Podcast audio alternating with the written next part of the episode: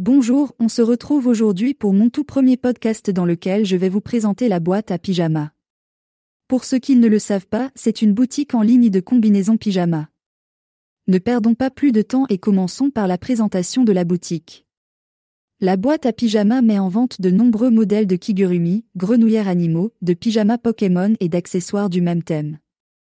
La boutique en ligne a vu le jour en 2016 sur l'initiative d'un père de famille qui s'est rendu compte qu'il n'y avait rien de mieux que la joie des enfants. C'est ainsi qu'il a décidé de proposer des articles qui ramènent les adultes à cette période innocente et joyeuse de leur existence. La boîte à pyjama travaille en partenariat avec la marque Kizaod pour offrir le meilleur à ses clients. La boutique fait, par ailleurs, partie du groupe EXP4. La boîte à pyjama propose des produits de qualité supérieure le tissu de fabrication vous tient au chaud durant les nuits fraîches en hiver.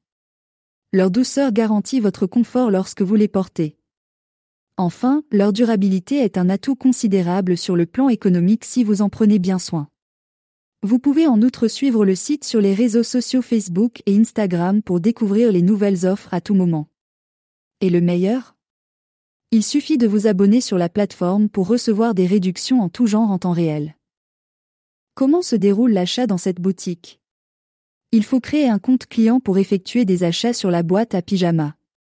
Il suffit ensuite de sélectionner les articles qui vous intéressent pour remplir votre panier. Ensuite, vous devrez confirmer votre commande avant d'être redirigé vers la page de paiement. À noter que le paiement s'effectue via PayPlug. Les transactions sont sécurisées. Les frais de livraison affichés sur le site sont uniquement valables pour la France métropolitaine. Il est conseillé de contacter le service clientèle pour avoir plus d'informations avant de commander votre Kigurumi. Ce podcast touche à sa fin, j'espère que vous avez aimé découvrir la boîte à pyjama avec moi. On se dit à très bientôt pour un prochain podcast.